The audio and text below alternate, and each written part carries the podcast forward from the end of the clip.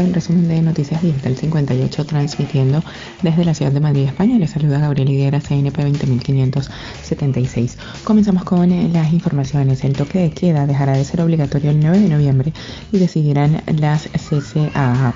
Las comunidades autónomas podrán decidir si mantienen eh, o no el toque de queda pasado los primeros 15 días del estado de alarma. Así lo contempla el gobierno en el texto en el que aprueba pedir al Congreso una prórroga de seis meses de estado de alarma.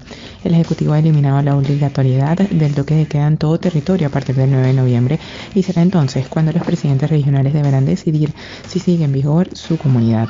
Según ha explicado la ministra María Jesús Montero en la rueda de prensa posterior al Consejo de Ministros, se han eliminado del texto inicial los artículos relativos a las restricciones de la movilidad nocturna para que lo decida cada comunidad autónoma. Se trata de los artículos 9 y 10 del decreto del estado de alarma que contemplaba esta restricción entre las 23 y las 6 horas. Así quedará a criterio de cada autoridad competente delegada, es decir, de los presidentes autonómicos, cuáles eh, son las limitaciones de movilidad que se tienen que establecer en sus territorios. En otras notas, España suma 267 muertes por COVID, la cifra diaria más alta en la segunda ola. Sanidad ha informado de 18.418 nuevos casos de coronavirus en las últimas 24 horas, de los cuales 8.304 fueron diagnosticados ayer, el número de positivos más alto desde el estado de alarma.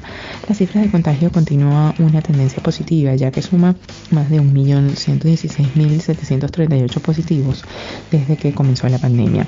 Los récords continúan con las hospitalizaciones. Sanidad ha informado hoy de la cifra más alta de ingresos de COVID en 24 horas, 2.101 nuevos pacientes. Además, seis comunidades autónomas y las dos ciudades autónomas superan el límite del 35% de ocupación de UCI. La cifra de muertes también va en alza.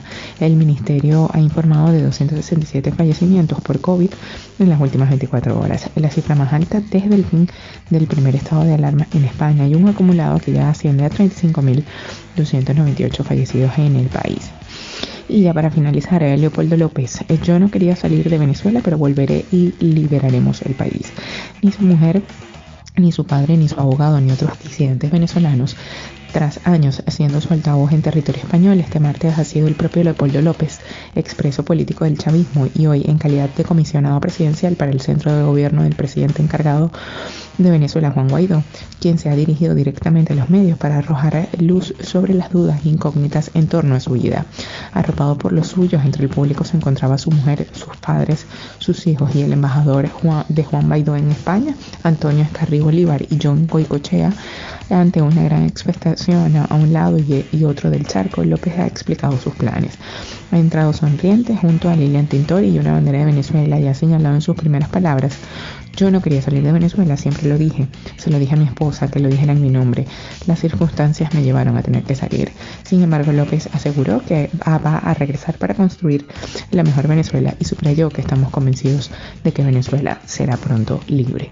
Esto es todo por el día de hoy. Recordemos que somos Noticias Digital 58, siempre llevándoles la mejor información para todos ustedes. Desde Madrid, España, se despide Gabriel Higuera.